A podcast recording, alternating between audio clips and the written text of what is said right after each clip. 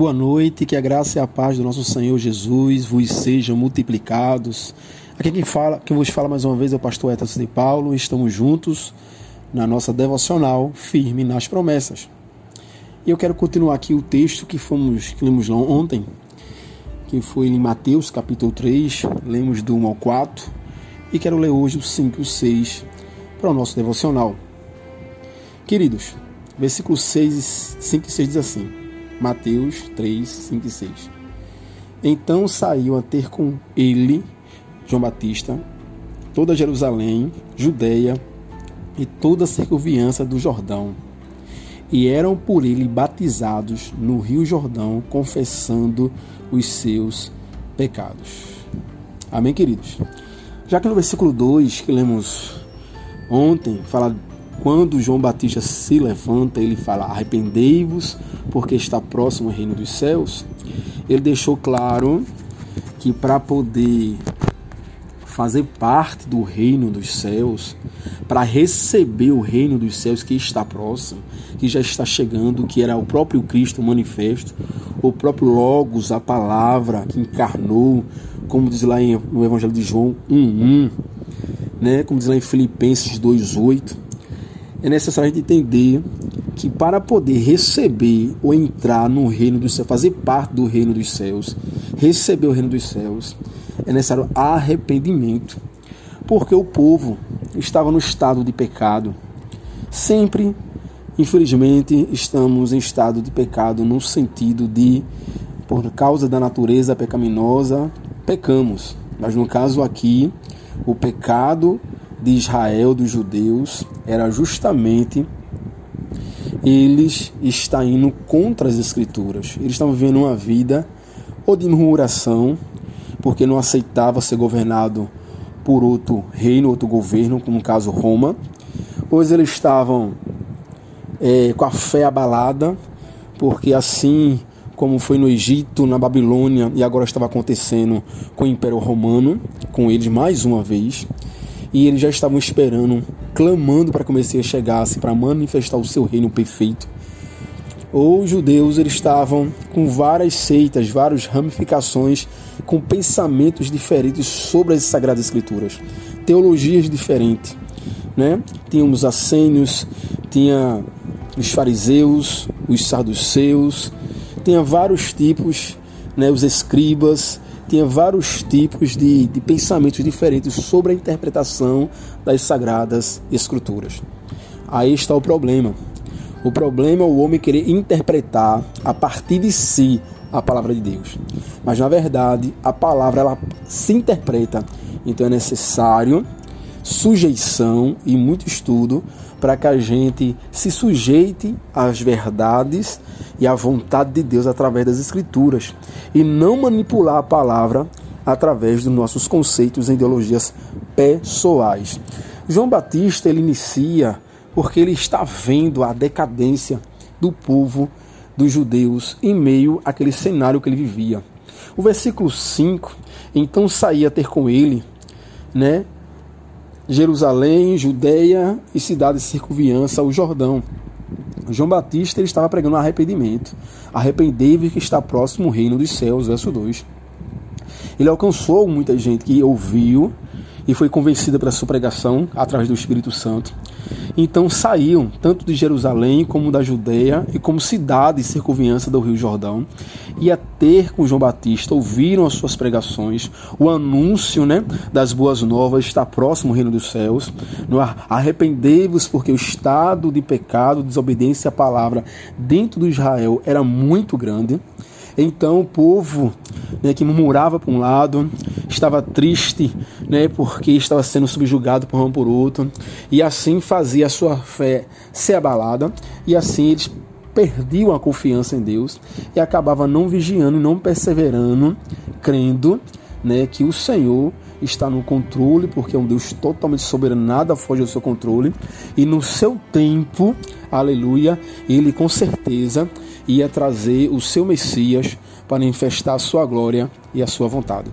Então, aqueles que ouviram João Batista, como diz o verso 5, ouviram e creram que João Batista pregava arrependimento dos seus pecados para poder receber o reino de Deus dos céus que está próximo. Aqueles que ouviam a denúncia do pecado na pregação de João Batista, né, o teor da sua pregação, que era se arrepender. Aqueles que não se arrependerem não estão preparados para receber o reino de Deus. Aqueles que não se arrependerem não estão preparados para entrar e estar no reino dos céus. Então a pregação era essa: está próximo. Ele, como um profeta levantado, cheio do Espírito Santo, pregava com autoridade o arrependimento do pecado, denunciava o pecado e dizia ao povo: o reino dos céus está próximo. Vocês estão olhando o reino de Roma o poder de César, algo que está sobre a soberania e a vontade de Deus, que não se compara ao reino dos céus. Todo César cai, todo reino cai, todo exército cai, seja o mais poderoso que for, mas Deus é o Rei dos Reis e Senhor dos Senhores, o qual está no controle de todas as coisas e ele estabelecerá o seu reino. Essa é a pregação de João Batista. Né? E a Bíblia diz assim, versículo 6 vai dizer: E eram por eles batizados. Vinham pessoas crendo na pregação, se arrependendo dos seus pecados, crendo que Jesus, crendo que o Messias estava à porta, crendo que o reino dos céus estava à porta, o Messias prometido estava chegando. Então corria arrependidos até o Jordão para ser batizado, porque o batismo representa arrependimento, que eles se arrependiam dos seus pecados e confiava na pregação do evangelho, eram batizados, aleluia, representando um novo começo, uma nova era espiritual na vida daqueles que criam e eram batizados. E o texto vai dizer que confessavam os seus pecados. Não existe arrependimento sem confissão do pecado. Pecado tem nome. Pecado tem nome. O Senhor deixa claro, capítulo 5 de Mateus, quando ele vai falar o início do Sermão do Monte, o maior sermão de Cristo a ser conhecido nas Escrituras que quando orar não ficar nas esquinas em pé orando para ser visto pelos homens. Antes, entra em teu quarto em secreto, fecha a porta, fala com teu Deus em secreto, que em secreto ele te abençoará. Né? Quando Jesus vai ensinar no capítulo 6, a partir do versículo 9 também de Mateus, como devemos orar, as palavras, como é o intuito da oração, né? qual as primícias da oração, né? Então ele começa a dizer: Pai nosso que está no céu, santo é o teu nome, quer dizer, adorando a Deus, santificando o nome de Deus, glorificando a Deus. Venha o teu reino. Então, na, a primícia das nossas orações, a prioridade, o mais importante, como foi na tentação no capítulo 4, diz: ah, não só de pão viverá o mas de toda a palavra que sai da boca de Deus. Quer dizer, antes do corpo estar alimentado e forte, primeiro a alma precisa estar alimentada e forte. Glória seja dada ao nome do Senhor. Então Jesus quando ensina nas orações, ele vai primeiro está escrito a santificação de Deus, do nome do Senhor e o reino, venha o teu reino. Então um clamor Jesus ensina para que os fiéis, para que os seus discípulos, aquele que crê no seu nome, clame e peça o reino dos céus. Aleluia, que o, o reino dos céus se estabeleça, o reino dos céus se manifeste para a honra e glória do Senhor. Então, para que ele se manifeste, é necessário confessar os pecados, arrepender dos pecados, que fere a santidade de Deus, que vai contra a santidade de Deus, e assim arrependidos confessar. Pecado tem nome, pecado mentira, né? Fofoca, lascívia, luxúria, pornografia, glutaria, morte, mentira, né, assassinato, ódio, raiva. Todo pecado tem mentira e cada um conhece e sabe o pecado que tem cometido.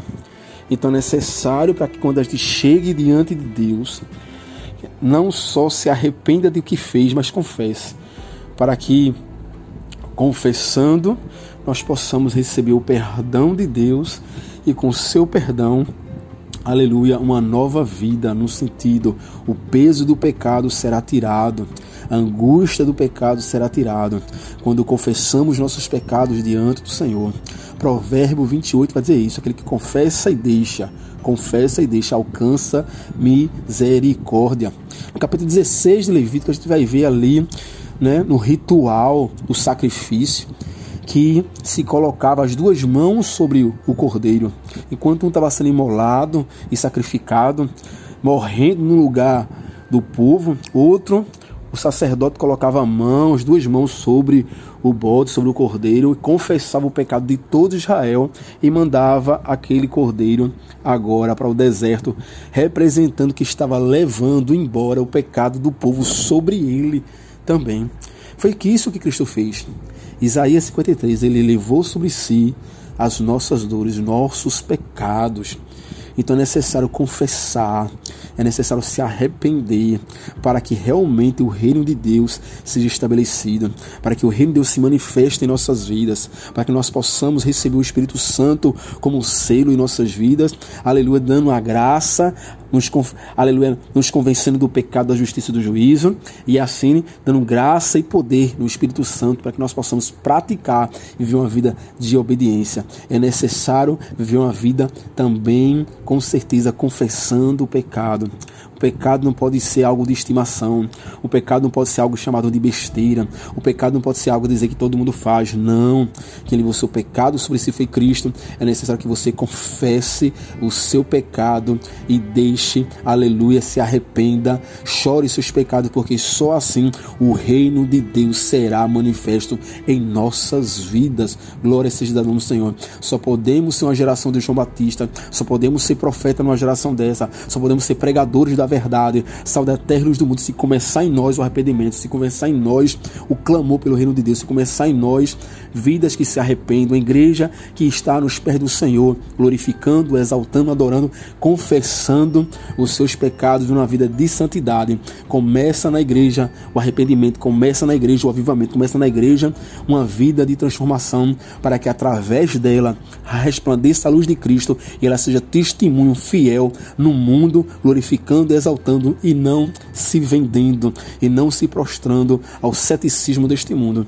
Que Deus tenha misericórdia de nós, que cada dia o seu Espírito possa nos, aleluia, nos repreender com seu amor, nos fazendo como Natan bateu na porta de Davi e lembrou o seu pecado.